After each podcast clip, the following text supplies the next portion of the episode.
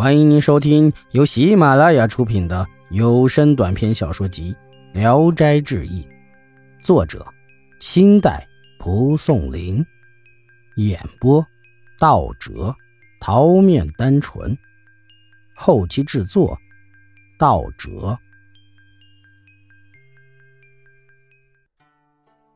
与王家同一巷子里，还住着一位王启建，中间相隔只十几家。但王太常和王启建向来不和，那时正逢三年一次的官吏考核，王启建嫉妒王太常做了河南道台，想找机会暗算一下。王太常知道了，心里很着急，可是想不出对付的办法来。一天晚上，王太常睡得很早，小翠穿上大官上朝的服装，装扮成吏部尚书的模样。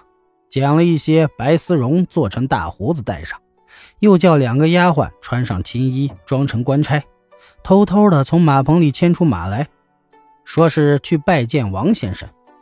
到了王启建的大门口，便用马鞭打自己的仆人，说：“我是要看王世玉的，谁要看什么王给建呀？”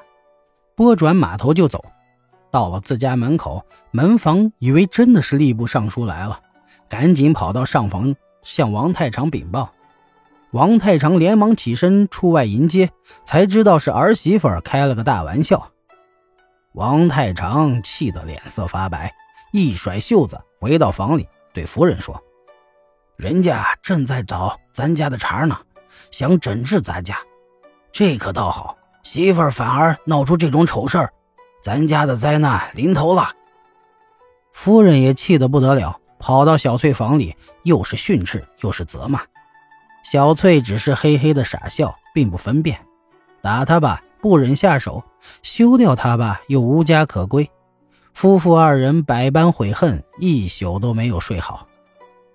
这时，吏部尚书某公正身世显赫，他的穿着打扮和那天小翠打扮的一模一样，因此王启建也以为真的是吏部尚书。屡次派人到王太常门口打听消息，等了半夜还没见吏部尚书出来，他怀疑吏部尚书和王太常正在商议什么机密大事第二天早朝，王启建见了王太常，便问道：“哎，昨晚尚书到府上拜访了吧？”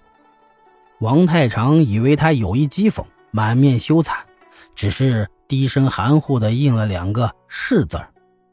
王启建越发怀疑了，从此不敢再暗算王太常，反而极力和他交好。王太常探得内情，暗暗高兴，但私下仍叮嘱夫人劝小翠以后不要再胡闹了。小翠也笑着答应下来。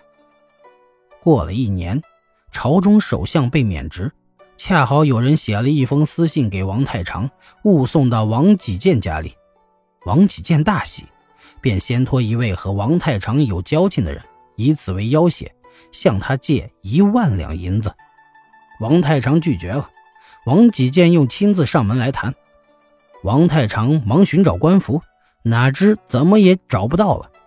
王启建等了好一会儿，以为王太常摆架子，有意怠慢，气愤的正要离开，忽见元丰身穿皇帝的龙袍冠冕，有个女子从门内把他推了出来。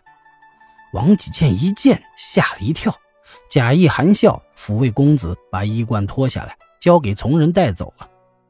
等到王太常赶出来，客人已经走了。王太常得知缘故，立刻就吓懵了，脸色如土，大哭道：“呃，真是祸水啊！闯了这等滔天大祸，眼看咱全家就要被抄杀满门了。”说着。和夫人拿着棍杖去打小翠，小翠早已知道了，关紧房门，听凭他们叫骂，全不理睬。王太常见此情景，更是火上浇油，拿起斧子要劈门。这时，小翠在门里笑着劝公公说：“爹爹不要生气，有我在，各种刑罚自然由我承担，定不要您二老受牵连。爹爹要劈死我，这是想杀人灭口吗？”王太常一听有道理，这才把斧子扔下。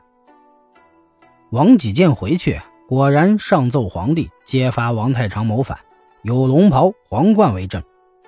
皇帝惊讶地打开验看，原来所谓皇冠是高粱结子编的，龙袍乃是个破旧的黄布包袱皮。皇帝生气了，责怪王启建诬陷好人。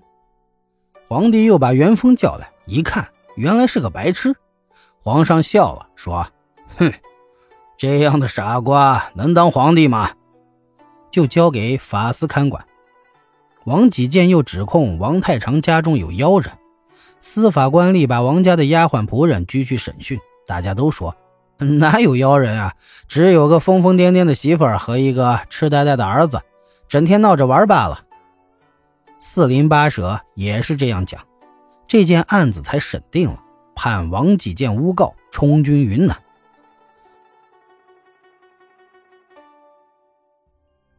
本集演播到此结束，谢谢大家的收听。喜欢请点赞、评论、订阅一下。